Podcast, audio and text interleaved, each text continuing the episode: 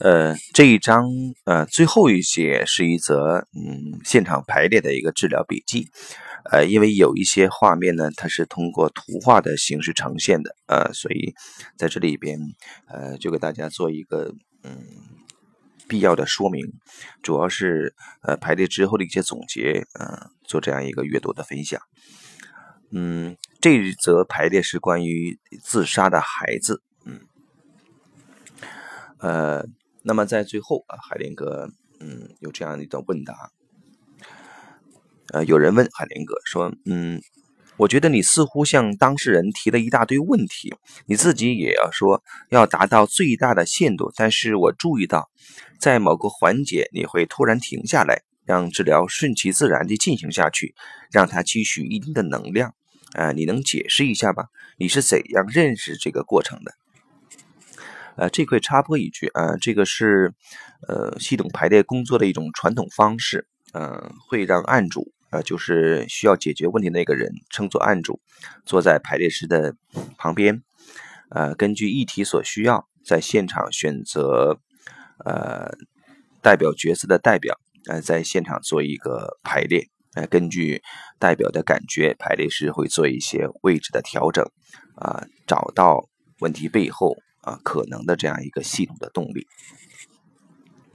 呃，海宁格这海宁格这样回答：，呃，和当事人在一起的时候，我会纵观全局啊，他们自己的行动和命运会深深的影响这一切。我不会要求自己啊，非要得到轻松愉悦的结果不可。我会和当事人一起朝着系统的边界进发，到达边界后停下来。实际上，呃，这意味着。我们可能会遇上死亡，陪伴着他们一起看到他们将会死亡的可能性，或看到要发生一些可怕的事情的可能性。我陪伴他们，和他们一起到最外的边界，毫不畏惧，毫不犹豫。我们注意到那里呃此起彼伏的一些一切事情。当我们完成这些以后。我们就可以看到他们系统运作的真实全貌，知道它的界限。我们会在全部范围内探索。只有了解了最大的呃界限啊，只有了解了最大的界限，才能认识所有的可行性，而不必担心好坏得失。那将会给你的当事人一股力量啊，凭借这股力量，找到对所有人都有益的解决办法。有些时候到了极限，仍找不到其他更容易、更可能的方法时，就只有接受一些不可避免的事情。但是通常会有其他可行的解决办法。在到达最大的极限后，另外的可能性才更容易成为现实。当事人能看清楚真实的情况，能为自己选择最好、最适合的途径。呃，有人问，你说的很多东西听起来不容置疑。当然，面对人们呈现的一些严重状况和从听众席上不时冒出的相当尖锐的问题，你都能坦然处之，呃，掌握主动，这令我们非常惊奇。你的温文尔雅也让我们大为折服。你是怎样保持掌握主动和清晰的洞察力的？海宁哥回答：呃，承认世界的本来面貌，没有意图去改变它。呃，这样才能可能形成坦然镇静的心态和清晰的洞察力。